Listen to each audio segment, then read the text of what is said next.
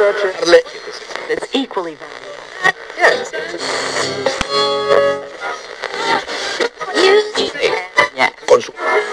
Yeah.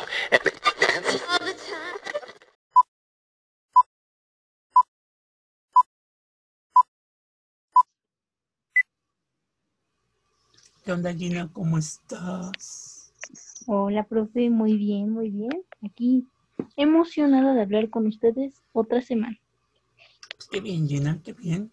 Este, pues ya estamos hoy en el, en el episodio número 34, Gina, el cual, como ustedes saben, pues transmitimos desde la Ciudad de México, lo seguimos haciendo a la distancia, este, a pesar de que su servilleta ya se vacunó, este, pero, este, pero Gina no.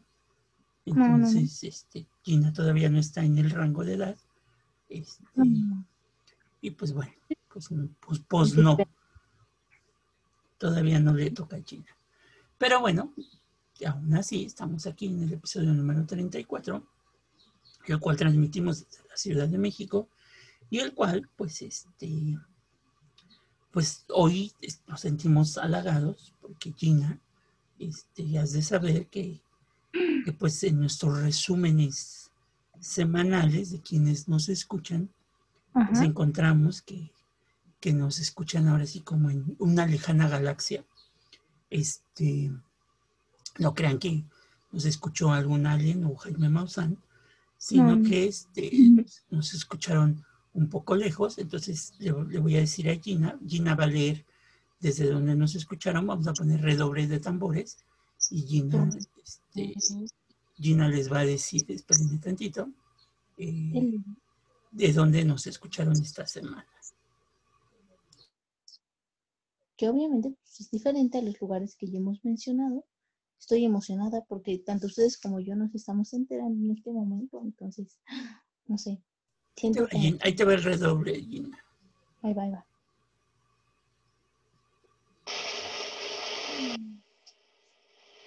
¿Viste? Ahora sí, Gina. Madagascar, santo cielo. Oigan, ahora sí, atravesamos el charco, pero a otro continente, señores. pues, uno más en nuestra lista de uno, uno más hasta en nuestra lista, ¿no? Ya tenemos Europa, tenemos Ujú. América obviamente. y pues ahora África, ¿no? Yo creo que nos escucharon los pingüinos. Qué emoción. ah. Ya ves que ya ves que son muy buenos para eso de la tecnología. ¿Cómo se llama el que siempre hace los los arreglos tecnológicos? No me acuerdo cómo se llaman los pingüinos. ¿Cómo? Creo que se llama Cabo. a Cabo, lo más seguro es que, que Cabo haya sintonizado este, nuestro podcast. Y pues bueno, pues, si nos escuchan por Madagascar, pues eh, saludos desde la Ciudad de México. Gracias por estar aquí y también gracias a las personas que nos escuchan en Europa, obviamente en América. Les agradecemos muchísimo, en serio que nos sentimos honrados de que sean parte de esta familia de cafetaleros. Pues sí, entonces Gina, pues ahí se avienta su discurso. Los dejo con, con su speech. Ya saben, y si no lo saben, este es el momento de los anuncios parroquiales. Si ustedes quieren hacernos llegar sus comentarios para, ya saben, saludarnos, un chiste histórico, de qué les gustaría que habláramos en el siguiente episodio, por favor, háganos llegar estos comentarios al correo de sinhistorianohayhistoria.gmail.com Y ahora bien, si ustedes quieren tener una comunicación como más directa con nosotros, pueden seguirnos en Instagram al profesor lo encuentran como arroba alexpo40. A mí me encuentran como arroba gina-mr. Y pues bueno, ahí ya saben, nos mandan mensajito y les contestamos. Así luego hacemos como pequeñas encuestas y diviértanse. La cosa es estar comunicados y aprender entre nosotros sobre la historia. Eso es. Hace, poco hicimos un, un, este, un quiz ¿no? de arte Sí, sí, así se que, llama. que Gina lo quiso contestar en Facebook y se percató que, que no podía contestarlo y ya se tuvo que regresar a Instagram a Ay, no, sí, contestar. una. Es que se me fue la onda de en dónde me había conectado. Disculpen ustedes. Pero bueno, sí hicimos ahí un quiz de, de arte. Entonces, este, también hicimos por ahí pusimos una publicación de, de murales, ahí lo pueden ver en las historias guardadas, ahí están este, los murales que están en Ciudad Universitaria, para aquellos que, que, es- que van diario a Ciudad Universitaria, aunque todavía no pueden ir por la pandemia, pero lo pero- extrañan. pero lo extrañan y que a lo mejor han pasado por ahí y pues nunca se percataron que, que pues ahí había murales famosos en su escuela, facultad o, centro cultural. Entonces, chéquenlo. Ah, también está el perfil de arroba Tlalocan Institute. Es la página de los recorridos, así que ahí apúntenle para que en cualquier momento que ya sea posible podamos ir y podamos ir a recorrer estos murales, otros sitios históricos de importancia en la Ciudad de México. Efectivamente. Pero pues bueno, después de la noticia de hoy, Gina Sí. quedó anonadada. Este, Sí. Sí, a la le empezó, le empezó a, este, a, a latir a gran velocidad su víscera cardíaca. Si no saben qué es una víscera qué es el chiste de la víscera cardíaca, este, no se pierdan el, el episodio de Gina del dato inútil. Ahí sabrán qué es, qué es este, la víscera cardíaca. Entonces, este, y entenderán por qué estamos jugando con el chiste de la víscera cardíaca. Así es. Pongan, ahora sí que si tienen tiempo, pongan pausa, regresense y ahora sí sabrán por qué estamos hablando de la visera cardíaca. Está bien. Pues bueno, no, los, no les quitamos más de tiempo y los dejamos con el episodio 34 de Café con Aroma de Historia. Abur, como dirían por ahí. Adiós.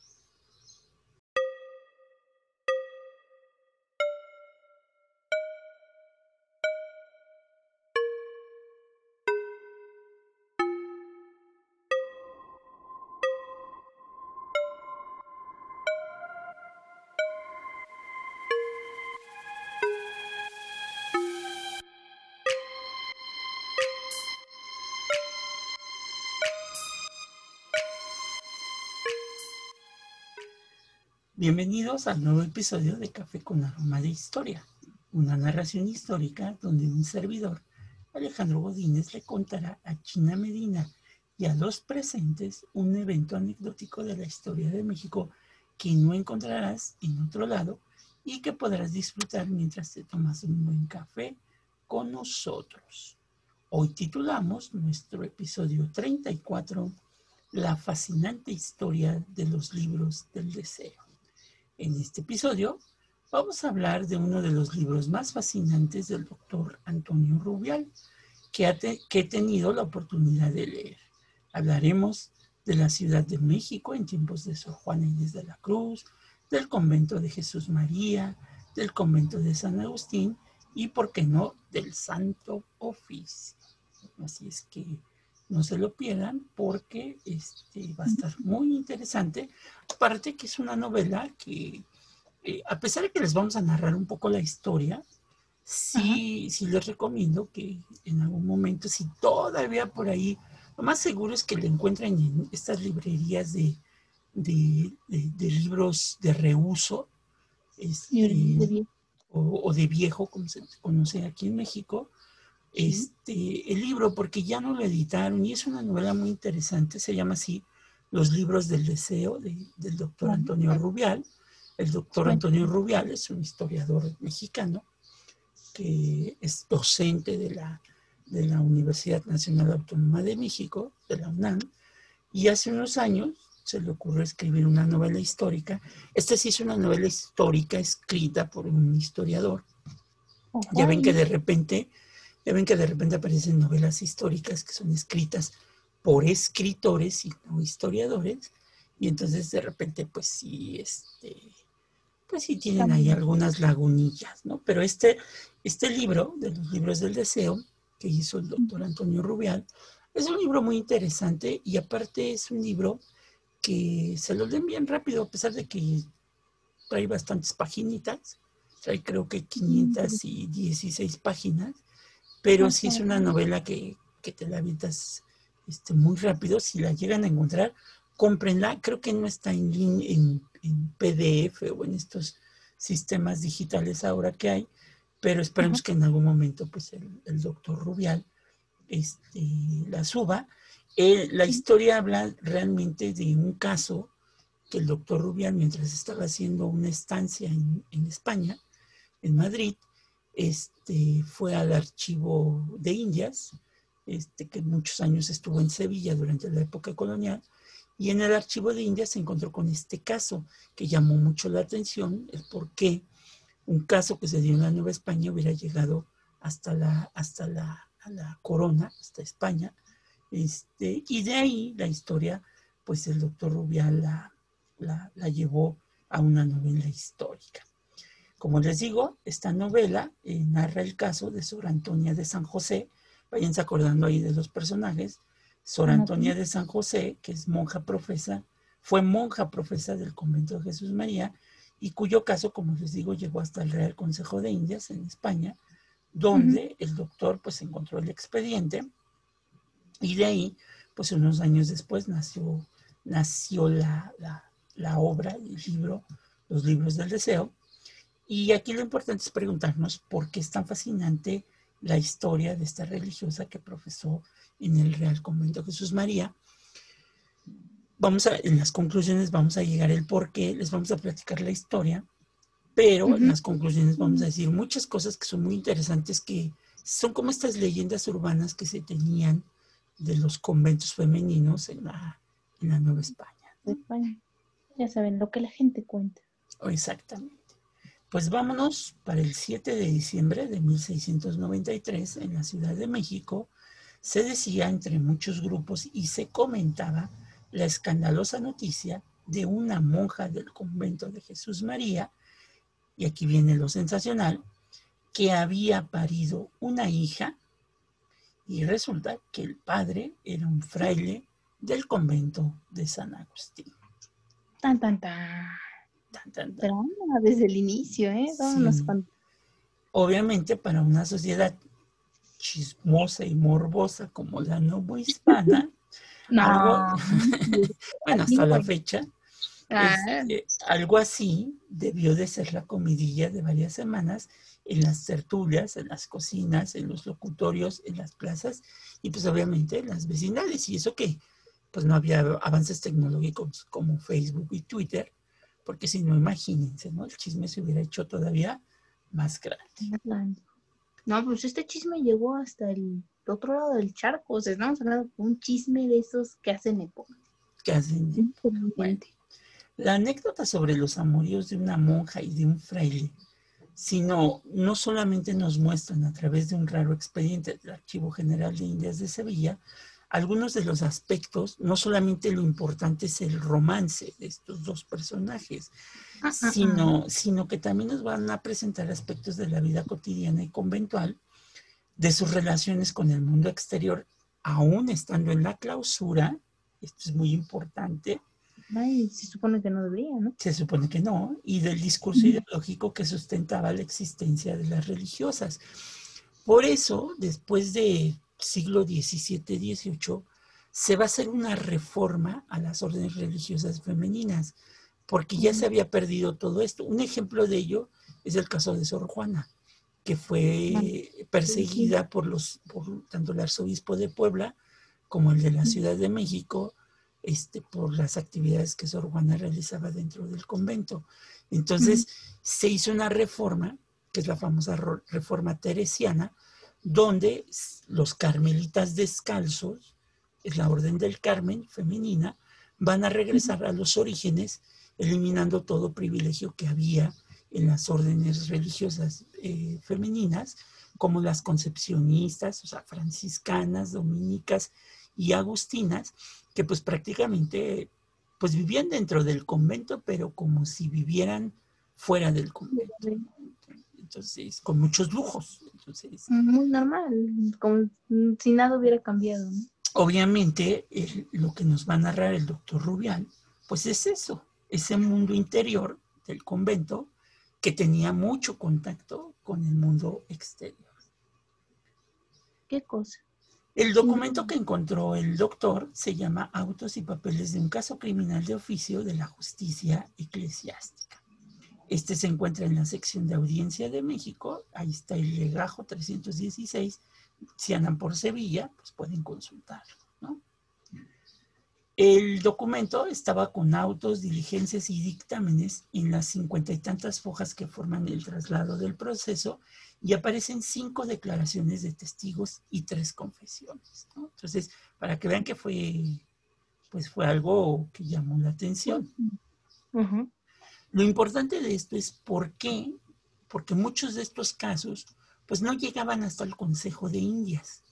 Sí, aquí lo importante es saber por qué este documento sí llegó hasta España, ¿no? ¿Qué hizo tan importante? ¿Qué hizo tan importante todo eso? Y ahorita vamos a ver. Vamos a empezar armando la historia, empezando con el primer testimonio. A quien le corresponde a un clérigo, Joseph de Cuellar, ¿no? Sería ahora José de Cuellar, sonaba bien y ahora bien normal. bien normal, ¿no? Este declaró haber escuchado en la casa de Bernardo de Arriera, de labios de un mozo llamado Antonio Marcos, que una religiosa del convento de Jesús María, llamada Antonia de San José, de San Joseph, había dado a la luz, había dado a la luz, había dado a luz, El escándalo. sí, el escándalo. Vean cómo si no usamos bien las palabras, se confunde. No, no, me refiero cómo, cómo se escandalizó usted y se Sí. confundió. Había Ah, dado sí. a luz a una niña y que el padre de la criatura era un agustino de nombre Pedro Velázquez. Hasta aquí, o sea, el, el padre José de Cuellar estaba ahí en la casa de don. Bernardo de Arriera y entonces escuchó a un mozo decir que una religiosa de Jesús María había dado a luz. La noticia todavía no salía, entonces pues sí le llamó la atención al, al- clérigo José de Cuellar. Obviamente, en su declaración, él dice que de labios de este mozo también se enteró que el fraile pasaba al convento, ojo, a un convento femenino, a través de un escotillón abierto en el lecho de una casita en la calle de la Estampa, que es la calle que está atrás del convento de Jesús María eh, al día de hoy, que estaba adosada a los muros conventuales y que comunicaba con la celda de la monja. Ah, caray. Cosa que no debería de ser y Pues, bueno. Pues fíjense, pero fíjense lo que es idear comprar una casa o rentar una casa a un lado de, pues de, la, de- de la misma celda de la, de la monja. O sea, es toda una cosa. Ahorita vamos a llegar a ese punto. Al principio, el testigo tuvo todo esto por mentira hasta que oyó decir al muchacho, o sea, primero dijo, este está mintiendo, ¿no? No puede haber Pero eso. lo voy a escuchar. Ah, Pero sí, hasta que oyó decir al muchacho que buscaba un caballo para sacar esa noche a la religiosa del convento, pues se quería fugar. Entonces, que esto sí, fugar. sí, exactamente. Entonces, esto sí ya hizo pensar al clérigo José de Cuellar que efectivamente la noticia pues era, era verdadera. ¿no? Exactamente. Es así que el clérigo en su misión de sacerdote Ajá. eh, pues puso en movimiento al aparato jurídico episcopal, obviamente, le avisó al arzobispo en ese momento, el obispo Aguiar y Seijas, y nombró al provisor, quien nombró a su vez al provisor Antonio de Amsubay para que se encargara del caso y este inició las averiguaciones. O sea, este fue, avisó al, al arzobispo lo que estaba pasando y a su vez el arzobispo pues nombró a un representante jurídico para que investigara si esto era verdad. A ver, a ver, espere, tiempo, tiempo, tiempo. Literalmente esto es bien invasivo, o sea, literal, un testigo de oídas que pues, en el derecho podríamos decir se le conoce como pues, el chismoso, o sea, porque eso no, no le consta y aún así eh, y se echó a andar todo el aparato jurídico eclesiástico. ¡Qué bárbaro! Sí, porque al final de cuentas fue hasta con el arzobispo, o sea, Sí, o sea, no fue con un padre normal, no, no, padre arzobispo, vámonos a las ligas mayores. pues bueno, aún Sibay, encargado del caso, llegó al convento de las religiosas acompañado de varios alguaciles y efectivamente descubrió dentro de la celda el escotillón y obviamente la casita que da la pared con la casita que, estaba del lado de la celda. Señor Jesús, qué cosa. Sí. No, no, no, qué barbaridad, ¿eh? Con el pena. secreto, sí, cu- con el secreto que ameritaba el escandaloso incidente, lo primero que hizo fue mandar a cerrar el, agu- el agujero y le pidió a la abadesa que mantuviera a Sor Antonia por el momento incomunicada. Al otro día hizo comparecer al resto de los testigos que habían tenido que ver con este hecho. Bueno, ¿quién va a ser el primero que van a llamar ya después de que al- llamaron al padre José de Cuellar? Quien van a llamar va a ser Antonio de Sierra Alta. ¿Quién era Antonio de Sierra Alta? Pues era un mulato de 24 años, amigo del fraile Agustino, desde la infancia y dice que el fraile le había convencido para que él ocupara la casita de la calle de la estampa con el fin de tener ahí a una persona de confianza. Al enterarse del embarazo de Sor Antonia, el fraile dejó en manos de su amigo la solución del problema y se desatendió de él. O sea, cuando supo del embarazo, dijo, tú te Pues, haces cargo y ahí te ves, ¿no? Adiós. Oiga, no. es. Lo que motivó a Antonio de Sierra Alta, lo motivó a buscar gente que le ayudara primero con el parto Y que cuando nació la criatura le encontró inclusive hasta un padrino de bautismo, quien Ah, fue el contador de la aduana, Joseph de Contreras o José de Contreras. Sí. O sea, todo había que hacerlo así, ¿no? Mire nada más, nace la criatura, pero le vamos a buscar padrinos. Con los cristianos. Obviamente, cuando declaró Antonio de Sierra Alta, pues entraron en escena más personajes. Nicolasa de la Encarnación y sus dos hijas, Francisca Javiera y Anto- sus dos hijos, ¿no? Francisca Javiera, que era mujer, y Antonio. Marcos. Entonces ya tenemos a tres más involucrados, Por si no fuera poco, por Ah, si ahora no fuera poco.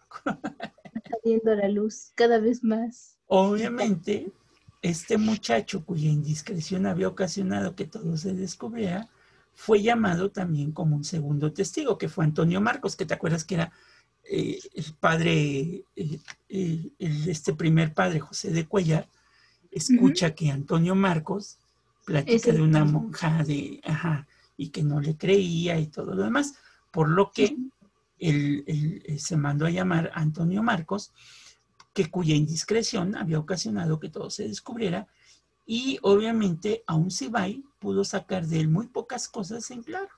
Nada manifestó sobre el intento de fuga de la religiosa y del caballo que buscaban, y dijo que lo quería para ir a los fuegos con sus amigos. Los fuegos en, en la época colonial eran los cohetes en una fiesta, o sea, los fuegos artificiales.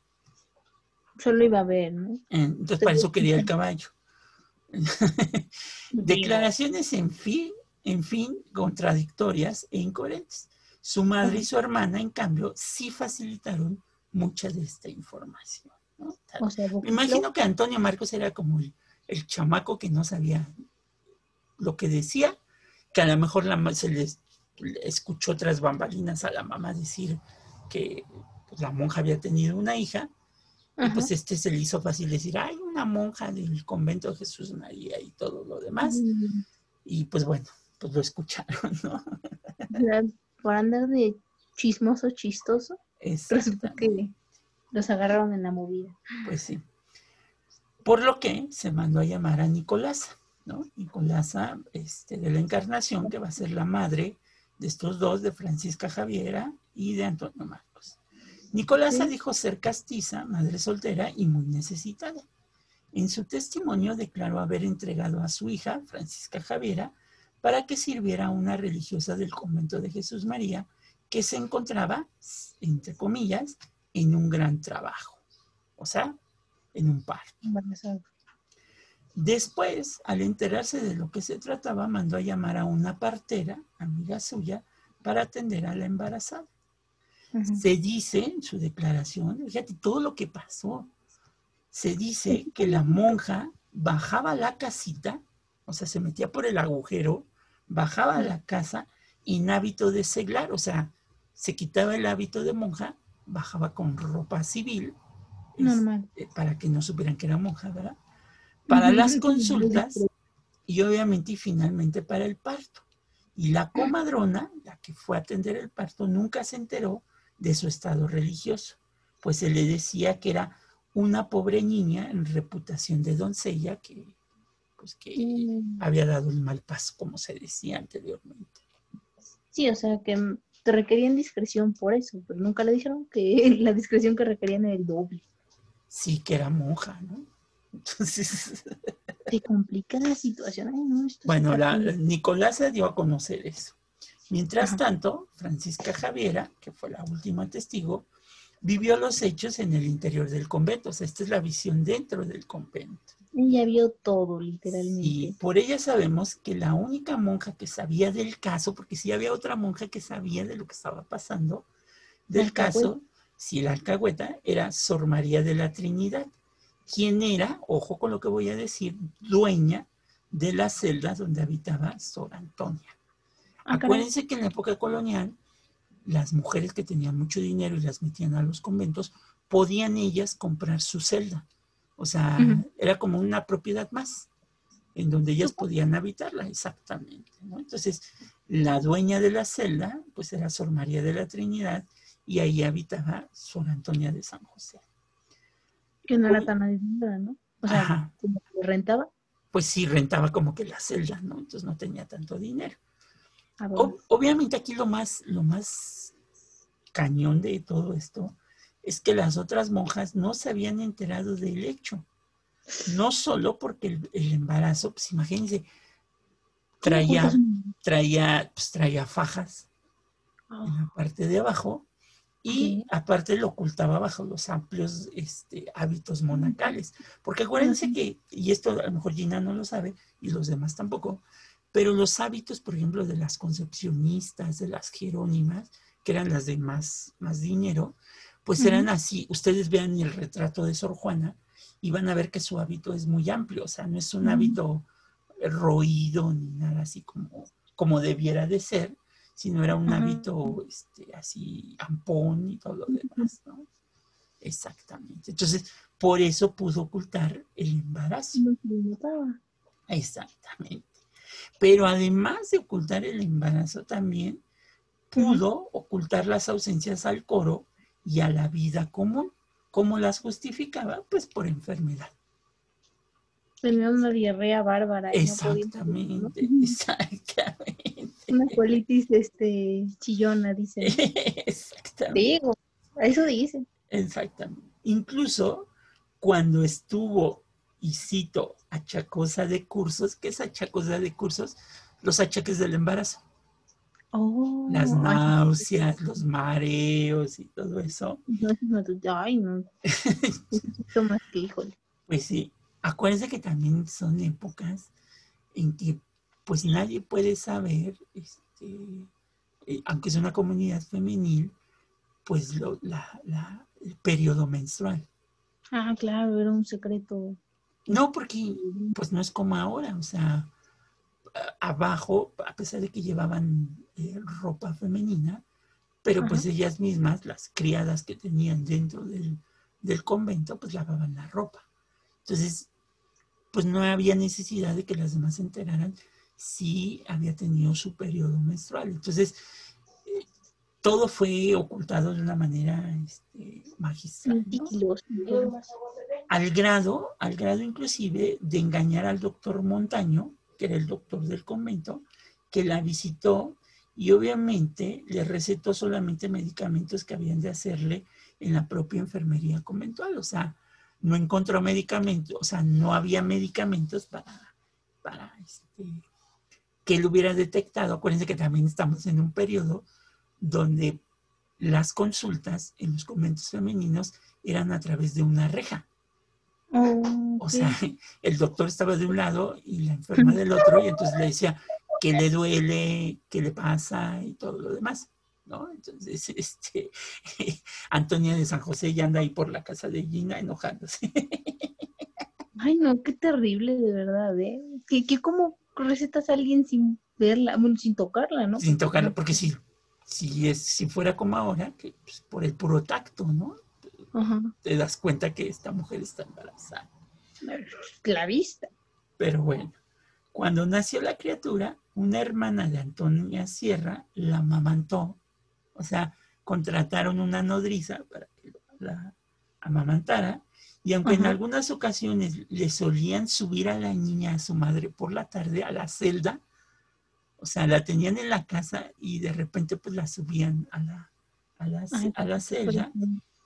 O Ajá. digo, la nodriza cumplía su misión, entonces, pero de repente le decían, pues hay que subirla con la mamá al convento, entonces la metían por el escotillón y se dice que cuando lloraba, este, Antonia de San José le daba ella misma el pecho para que callase y pues no se escuchara en el convento.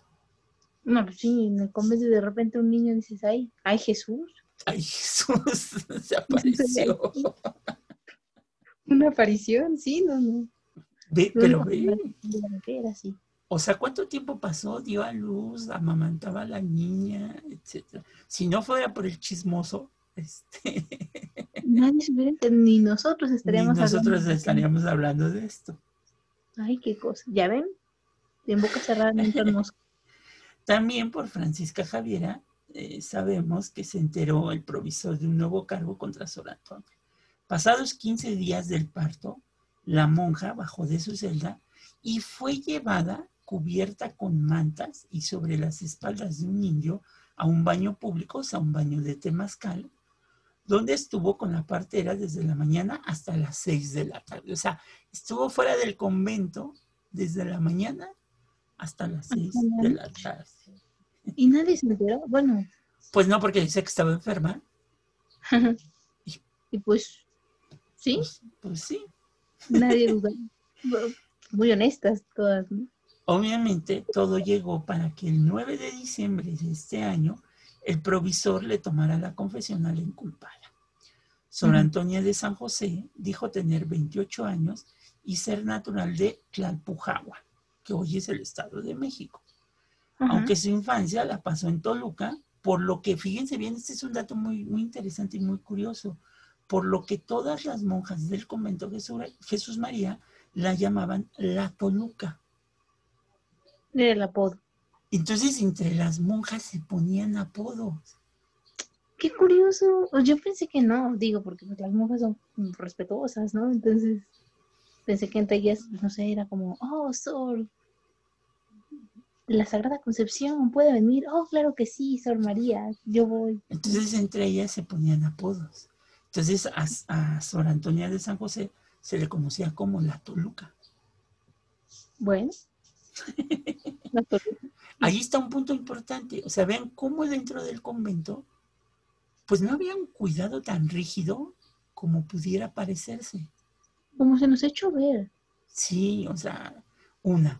Dos, que las reglas no eran tan estrictas, porque al grado de que se ponían apodos, Te habla Pues- de cierto. también imaginemos que son jóvenes de pues, 14, 15, 16, 17 años.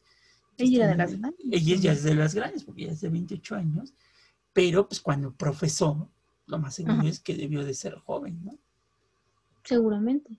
Y ahora sí que yo también fui joven, ¿no? Y pues, en la escuela te ponías apodos, entonces, Obvio.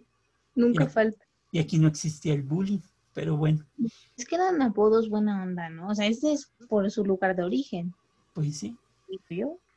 También Sor Antonia de San José señala que sus padres, José de León y Petronila Ramírez, la depositaron primero en el convento de San José de Gracia, donde vivió cuatro años, y después pagaron su dote para que profesara en el de Jesús María en 1685. O sea, ya venía de, de otro convento, ¿no?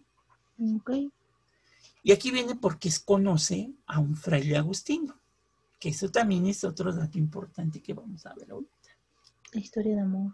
Cuatro días antes de entrar al noviciado, mientras paseaba en San Agustín de las Cuevas cerca de Tlalpan, así se llamaba Tlalpan antes, San Agustín de las Cuevas. Mire, qué curioso. Bueno, pues antes de profesar, Antonia conoció a Fray Pedro Velázquez, que era corista en el convento de San Agustín. Obviamente, el joven y así se le llamaba antes, el joven, cito, la recuestó de amores. ¿Qué Ah, quiere caray. decir eso? Pues que le pidió que fuera su novia. Ay, la sedujo. Qué bárbaro. qué desvergonzado. Y pues como todo, pues como toda relación amorosa, todo empezó pues como debe de empezar. Y ella, cito, se inclinó por hablarle tres o cuatro veces en aquella ocasión sin que hubiese otra cosa de por medio más que dichas palabras. Ah, Escándalo. Híjole, cosa. Y de ahí, pues, obviamente, concretaron la relación.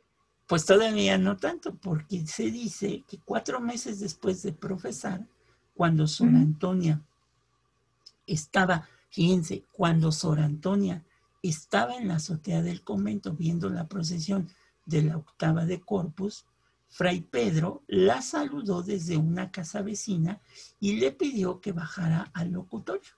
A Ah, partir de ahí, ambos eh, empezaron una continua comunicación, separados, claro está, por las rejas y el torno conventual. Pero esto también nos lleva a que las monjas podían tener contacto con el exterior, porque nos Ajá. dice que ella estaba en la azotea viendo pasar la procesión de Corpus y que de repente se percató que en la casa de enfrente, en el balcón, pues estaba el joven apuesto Fray Pedro Velázquez. Lo saludó y él le hizo señas para que bajara al locutorio y ella bajó al locutorio. Este, por eso se llama locutorio, porque es el lugar donde, donde te entrevistas y hablas con alguien, con tu familia y todo lo demás. Oh, nada más. Qué curioso, ¿no? Porque sí, yo pensé que pues, una vez entrando al convento era adiós al mundo exterior, ¿no? Pues no tanto. porque- y en el torno conventual era por donde tú sí querías llevarle algún, alguna comida que le gustara a la monja o algún pan o fruta o algo. La ponías en el torno, este giraba. Con, eh, y se lo entregaba directamente a la, a la monja. ¿no? Ay, qué buena onda. Entonces sí tenían, aquí ya quitamos otro mito que el doctor Rubián nos dice, sí tenían este contacto con la vida exterior. ¿no? Y bueno, pues siguiendo con todo esto, Sor Antonia lo que hizo primero fue un pequeño agujero en la pared de su celda. O sea, hizo un agujerito chu, chu, chu, por donde solamente podía caber tan solo la mano. No, Entonces imagínense el tamaño del agujerito, ¿no? Entonces, es- imagínense. Y por él hablaba con el religioso todas las veces que venía a la casa que él mismo había comprado, ¿no? Para, para, para habitarlo. Fray. Pedro, obviamente Fray Pedro, con el pretexto de mantener una mayor seguridad y de no tener la casa sola, permitió que en ella habitaran numerosos inquilinos, especialmente del sexo femenino, o sea, para que no se sospechara. A ver, espéreme, ¿cómo no se va a sospechar si era fraile y con un montón de señoritas? A mí me suena sospechoso. Obviamente, esto trajo consigo que después de un año, Sor Antonia, y al enterarse de que habitaban jóvenes, mujeres, empezó a tener sospechas de que Fray Pedro se quedaba a dormir algunas noches en la casa y los celos la llevaron a romper con su platónico amor y dejarlo de ver por más de un año. Ya ve, ella pensó lo mismo que yo. Ojo de loca no se equivoca. Ah, no, ¿verdad? No, no es. Sin embargo, pues sin embargo, como sucede en estas historias de amor, pues el amor lo puede todo, ¿verdad? Entonces, Ay, Vamos a ver. pues el amor la llevó a buscarlo de nuevo y después de ya agrandar el agujero de la celda, ta, ta, ta, tan, le dio acceso a su lecho conventual. Santo cielo, o sea, literal, yo pensé que se había sido en la casa de él, pero ¿cómo en el convento? Qué bárbaro. Pero ahora imagínate el tamaño del agujero. Y nadie escuchó cuando estaba rompiendo. ¿Por qué no rompe una pared? No, con no un- creo que lo haya hecho nada más con un clavito, ¿verdad? No, claro que no. O sea, para cruzar, pues por lo menos es un hoyo Y grande. yo aquí quiero pensar que quien hizo el agujero fue él. Mm, Pues tenía como que mayor libertad, ¿no? Y contratar a alguien para que hiciera Sí, exactamente, ¿no? Alguien de su confianza que hiciera el agujero, ¿no? sí, sí, sí. O pues, él mismo le digo, desde su lado de la casa. Todos estos encuentros se llevaron a cabo a lo largo de cuatro años, en las cuales se sucedieron las visitas de Fray Pedro a la celda hasta que, ¿qué crees? Que Sor Antonia, pues quedó embarazada. Pues era lógico, cuatro años. Y digo, o sea, no había los métodos anticonceptivos que hay actualmente. Entonces, ya le estaban jugando mucho vivo, ¿eh? Gracias al minucioso cuestionario del proceso, sabemos que a lo largo de los nueve, de los nueve años, porque Ay. acuérdate que lo dejó de ver un año, pero ya había tenido contacto con él, que a lo largo de los nueve años que duró esta tortuosa relación, el fraile no hizo a la religiosa un solo regalo. Ah, qué mendigo. Oiga, digo, nos estamos arriesgando, por lo menos un regalito. Ah, bueno, pues no, porque ella, en cambio, eh, Sor Antonia, le Ajá. bordaba camisas, le Ah. llegó a obsequiar paños finos para sus hábitos e incluso le dio una imagen de pecho para que, empeñada en seis pesos, pagara los gastos del parto. O sea, ella, ellas portaban normalmente una imagen en el pecho y esta imagen se la dio ella a él para que la empeñara y co- con, esos seis pesos se pudiera pagar el, el- el parto. O sea, ella pagó su parto también. Y además ella lo pagó. Oigan, muy desgraciado. Ella tuvo parte de culpa, pero él también. Y, ¿Qué es eso? Hasta el parto ella. pinche micha. Qué bárbaro. No, no. Sí, porque me enojo. Obviamente, otra de las confesiones que fue muy importante para entender todo esto fue tomada de la Madre María de la Trinidad. Ella era hija adoptiva del mercador de Piara, Diego del Castillo, quien la dejó al morir numerosos bienes, entre los que estaba la casita del delito, o sea, la celda. Este, y Sor María, a quien la Toluca la llamaba Nana, o sea, era como que yo me imagino que era mayor a ella, que la llamaba Nana, dijo conocer a la inculpada desde que ésta había salido del noviciado. Entonces, si eso nos aclara que ella era todavía mayor, ¿no? Este, María de la Trinidad. Sí, sí. Con el título de madre, como llamaban en los conventos a, la- a las monjas que se hacían cargo de una o varias religiosas pobres. Aquí ya sabemos entonces eh, Sor Antonia era, era pobre. Sor. María recibió a Sor Antonia en su celda e incluso después le mandó a labrar una propia anexa a la suya sobre la azotea de la casita de la calle de la estampa. Entonces, o sea, si la quería este, como su hija, y pues obviamente, exactamente. procuraba como tal, incluso, o sea, le construyó una celda aparte, habla de que su vínculo era bastante estrecho. Eso también es importante. La Madre Trinidad confesó haber sabido de los amoríos desde un principio, al igual que las dos muchachas que le servían, o sea, las que ya hablamos. Pues, es cómo no darse cuenta, convives diario con ellas y de repente, ay, no, ¿cómo que no está? Hay un agujero en la celda, o sea, ya, deja que, que no esté, que hay un agujero en la celda, o sea, Estoy hizo grandote y ya lo... pues, como el chorrito, ¿verdad? Entonces, este, el hecho le ocasionaba muchas pesadumbres y disgustos que a menudo amenazó a Sor Antonia con denunciarla a la abadesa para que ésta terminara con el fraile. Pero nunca lo hizo. ¿Por qué crees? Aquí solo hay una causa y la verdad es que es la que causa más problemas, creo yo. Pero Pues sí. venga, diga. Por el mucho amor que le tenía a su protegida. ¿no? La veía como una hija. Le digo, el amor es muy bueno, pero luego hay quien se aprovecha de él y saca ventaja a la mal. Pues sí. Aquí está, aquí está el ejemplo. Obviamente, la siguiente confesión fue dada por Fray Pedro en el convento de San Agustín, a pesar de que los eh, puritos agustinos, que se consideraban que esta era una injerencia episcopal y atacaban su autonomía jurisdiccional. O sea, trataron de que no lo pudieran entrevistar este, para que declarara, porque dijeron que ya los estaban invadiendo. Ellos querían resolver con su mano. ¿no? resolver el problema, efectivamente, como lo hicieron al final de cuentas. Aunque Sí. algunas de las declaraciones de Fray Pedro en esta confesión, sobre todo respecto a los tiempos de la relación y a los inquilinos de la, de la casita, no concordaron con los de la religiosa, en casi todos los demás, ambas confesiones eran muy semejantes. O sea, Mm. prácticamente él se quiso lavar las manos, Ay, qué raro. entonces, este, Digo, porque siempre hay una persona, cuando hay algo de que perder, siempre hay una persona que cambia todo a su beneficio, ¿no? Pues sí. Y es así que ya tomadas las declaraciones, se nombraron abogados y fiscales y sin la as- asistencia de los acusados fueran dadas las sentencias contra los inculpados.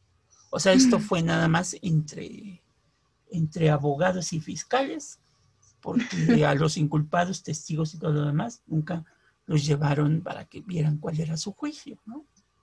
Ok, ellos solo se enteraron. Ujú. Por ejemplo, a Antonio de Sierra Alta y Antonio Marcos, a estos dos, acuérdense que Sierra Alta era el amigo del, del fraile y Antonio Marcos fue el chismoso, el- Por el- eso estamos aquí. por el que estamos aquí. Por complicidad en el delito se les envió a la cárcel episcopal. Por la misma causa, a Francisca Javiera y a Nicolás de la Encarnación, madre e hija, fueron re- remitidas a los recogimientos de la- las cárceles de La Misericordia y de Santa María Magdalena. Híjole, toda la familia, ¿no? Sí. En el caso, no sabemos cuántos años las, las mandaron ahí, pero las mandaron. Fueron, fueron. Sí. En el caso de Sor María de la Trinidad, la que le hizo la casita este, y todo lo demás, fue recluida en su celda conventual y condenada a perder sus bienes que fueron confiscados por el arzobispo Aguiar. O sea, le quitaron todo lo que el papá le había dejado. ¿no? ah, o sea, ay, bueno. Sigamos, sigamos con esta tragedia. Y pues bueno, aquí viene lo más duro. Porque a Sor Antonia de San José fue condenada, fue condenada al encierro perpetuo en una habitación tapiada, o sea, sin tener contacto ahora sí con nadie, O sea, aislada de... aislada por completo, ¿no? Nada más Ah. tenía un hueco donde le daban la comida y Ni la veían. ni la veían, exactamente. Si la sentencia, ah, porque para esto su muerte acaeció el 26 de junio de 1719 y estamos hablando que el caso es de 1685. Entonces, si la sentencia se cumplió, la monja estuvo emparedada 26 años. Ay, qué terrible. Una condena larga. Si no, no, no, cuando decimos emparedada, no quieran pensar que la metieron en una pared y ahí estuvo. No. La encerraron en un cuarto, en una celda, y pues Bye. no más. Bye, exactamente. Híjole, pobrecita. ¿Y, y con la niña qué pasó? No sabemos, no dicen, no dicen los documentos qué pasó. Bueno, sí Ah. sabemos, pero se los voy a decir para que lean los libros del deseo. Sí, porque si no, pues ya prácticamente les platicamos hasta un poco del final, porque ese no es todo el final. Ah, es para dejarlos con el gusanito de la duda. para que lo lean, ¿no? Entonces, obviamente el arzobispo Aguiar intentó juzgar también al religioso, pero los agustinos se opusieron alegando exención. Se, se desató entonces un pleito entre la provincia de San Agustín de México y obviamente el episcopado. Pleito que aumentó aún más el escándalo. Es Ah, por eso que estos documentos van a llegar hasta España. Porque los agustinos acusaron de injerencias del obispo en su provincia. Las provincias de, los, de los, las órdenes religiosas eran autónomas. Provincias es como el convento, es de su provincia. Entonces, tú, aunque seas el arzobispo, no puedes entrar al convento, estás como violando la autonomía de los conventos porque pues, es un convento de agustinos y eres, aunque seas el, el arzobispo mismo. Porque porque Jurisdicción. muchas de, exactamente, muchas de las órdenes religiosas, sobre todo franciscanos, este, agustinos y dominicos, pues hasta cierto punto la única lealtad que tienen es al Papa y al rey de España. Entonces, si el rey sí quería entrar, pues ahí sí no había de otra. Pero el arzobispo, pues no tenía como que la jurisdicción para poder entrar en la, en la, en la provincia de, de, los agustinos. Es por esto que es, este documento llega hasta España, porque las partes en conflicto decidieron entonces zanjar sus diferencias ante el Consejo de Indias, o sea, se fueron al Tribunal Supremo, ¿no? Tribunal. Porque ahí, cuando lean los libros del deseo, es un dato que yo no les he dado para que lo lean. En Qué los bárbaro. libros del deseo van a saber, van a saber de quién era pariente Fray Pedro, el, el fraile agustino, que tuvo estos amoríos con Sor Antonia de San José. Ese es el punto clave. Ese Ay, es me- el punto clave. Esto va a ser nepotismo. Ese es el punto clave. Qué coraje, usted que nos deja con la duda. Obviamente, llevaron el caso ante el Consejo de Indias, causa por el cual el documento se encontraba en el archivo de Sevilla. Los Ujú. agustinos acusaron al arzobispo de haber promovido que el hecho se hiciera público y alegaban que en otros casos similares se había actuado con rama de discreción y que nadie se diera por enterado. O sea, esa fue como que su, su acusación, ¿no? Ok, o sea, como que ellos lo hicieron público para presionarlo y entonces ellos lo arremetieron diciendo que pues, era solamente por eso que lo habían hecho público, no porque quisieran que hubiera justicia. Exacto.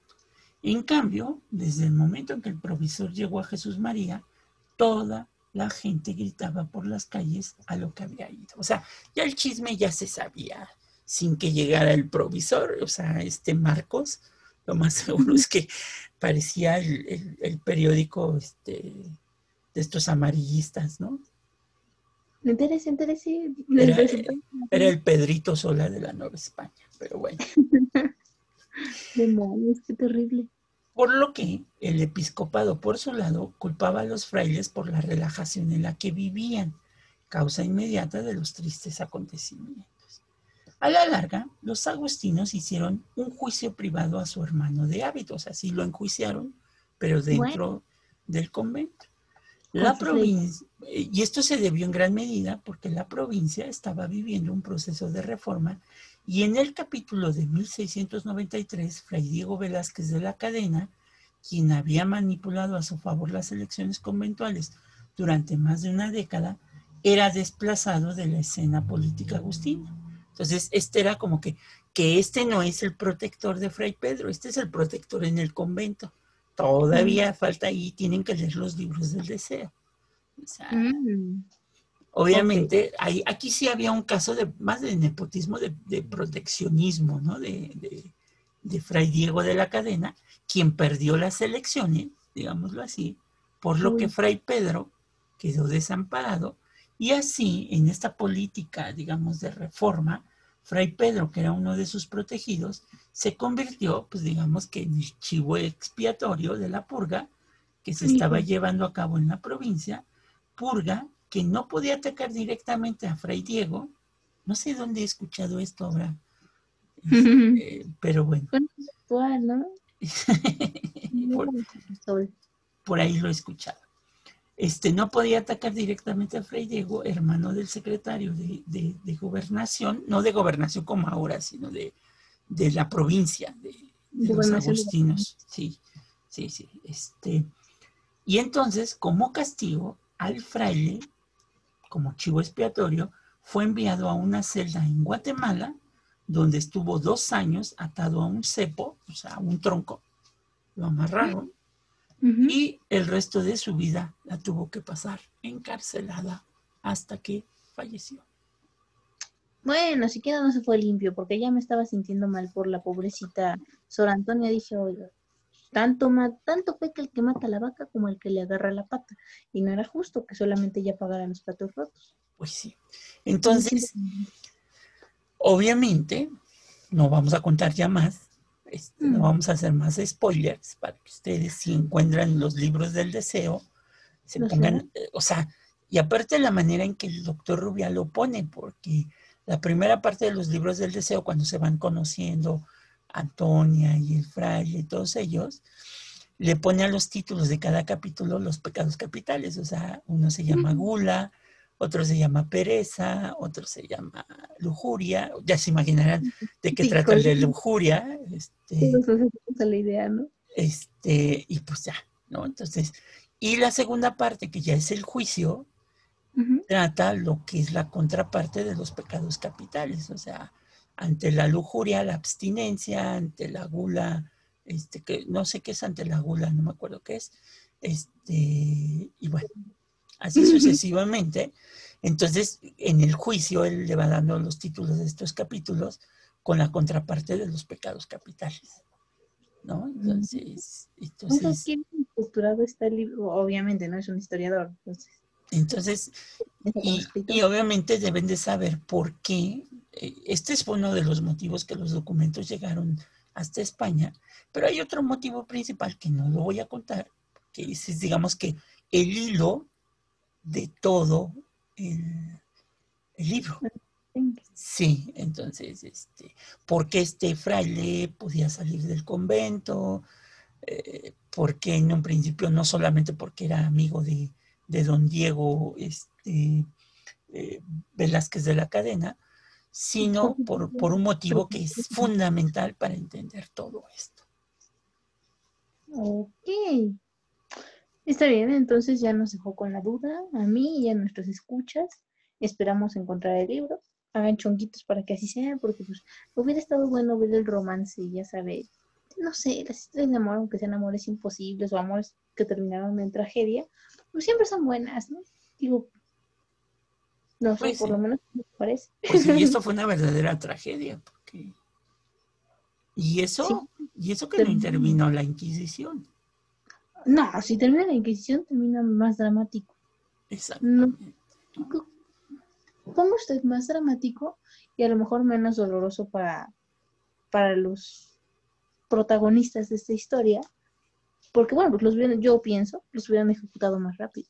Pues sí, entonces cuando lean el libro, busquen cuál era el parentesco de Fray Pedro, el Fray Agustino, qué pasó con la niña, qué pasó con la niña, ese es un dato muy importante, porque acuérdense que era niña de cinco meses, Sí, sí, y tenía padrino. Porque tenía padrino. Por ahí puede estar la respuesta, por ahí puede estar la respuesta. Entonces, ¿qué pasó con la niña? ¿Cómo vivió los veintitantos años en una habitación tapiada? Eh, eh, y la, la pobre, la pobre, este, ¿qué es Nicolás? Ya se me olvidó su nombre. Ay. Antonia, Sor, es- Sor Antonia de José. ¿Qué bienes, qué bienes le quitaron a, a Encarnación? Este, por ahí, por encarnaciones, por lo que siento más feo. Porque, pues, Le sí, quitaron su herencia. sí, por querer a una amiga, ¿no? O sea, ay, qué cosa. que Gina ya conoce, el, el- bueno, conoce ahora la iglesia y parte de lo que fue el ex convento de, de- de Jesús María. En algún momento hicimos un recorrido por ahí. Este, Sí, ay, qué entonces, donde termina la iglesia, Gina, si te acuerdas, donde termina la iglesia, este, en la esquina, en la parte de atrás hay una casa que tiene la, la cédula, o sea, la, la- la calle que dice calle de la estampa. Entonces, este, ahí debió, Ahí, exactamente, ahí debió de estar la casa. Este, pues obviamente mucha gente no sabe por qué dice ahí calle, del, calle de la estampa, pero nosotros, que ya les dimos este episodio, pues Ujú. sabrán por qué dice calle de la estampa. Ahora que se pueda salir, vayan y suspiren en amor, en recuerdo de ese amor concretado. por Aparte que esa calle es muy, mucho de leyendas, ahí está la calle de la Chimán, este, ¿cómo se llaman estas cuando son las? Este, Chim- Chimanguepa, Chimanguepa, este, que también en algún momento la platicaremos. Este, y eh, a- abrieron enfrente del convento, que ahí está el error, por si andan por ahí, este, un, un espacio pues gastronómico que le llaman este, la casa de San Francisco algo así, en donde en el bar que está arriba el, el dueño cuenta la leyenda, esta misma leyenda mal contada, porque el- el- se supone que donde está la casa franciscana, este, este restaurante, es donde apareció Fray Pedro saludando a Sor Antonia, porque acuérdense que ella estaba en la azotea y entonces ella lo vio enfrente en un balcón, es ahí, pero ahí no se desarrolló la historia, él dice que ahí se desarrolló la historia de amor, no, no es ahí. Entonces, y que y ya le mete ahí de su cosecha y ya dice que la monja se aparece ahí y que no sé qué tanto. no, no, o sea, no Ah, tiene- porque hay una calle que lo separa, lo sabemos, porque la misma Sor Antonia lo dice, que sube a la azotea y que mientras está pasando la procesión de Corpus, este, lo, lo saluda en un edificio, en una casa que está enfrente del convento. Entonces, No puede ser. y no puede ser del otro lado que estuviera la casa porque está la sequía. Entonces no puede pasar la procesión por ahí. Pasó la procesión por enfrente de la iglesia de Jesús María. Miren nada más, si todo el mundo se quiere colgar de la fama. Pues sí. Entonces, compren los libros del deseo, si lo encuentran por ahí, se llevan su librito, caminan por, por las calles de... Porque se menciona inclusive a Sor Juana Inés de la Cruz, cuando empiezan con estos problemas, con la famosa respuesta Sor Filotea de la Cruz. El obispo Aguiar y Seijas tiene que ver mucho con el caso de Sor Juana, tiempo después, este, con el obispo de Puebla. Mm, mire, entonces, híjole, ya nos dejó picados y la verdad es que ahorita ya estoy buscando en internet dónde puedo conseguir esos libros, porque pues salir está medio en chino en este momento, es decir, muy difícil para mí en este momento. Entonces, espero Pues que bueno. ustedes escuchas tengan mejor suerte y encuentren los libros pronto. Efectivamente. Pero bueno, pues con esto concluimos nuestro episodio 34, Gina.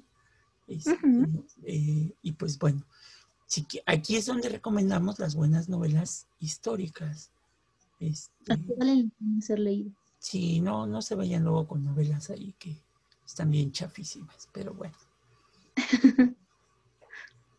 Cuídense mucho y nos escuchamos la siguiente semana. Nos vemos, Gina, cuídate.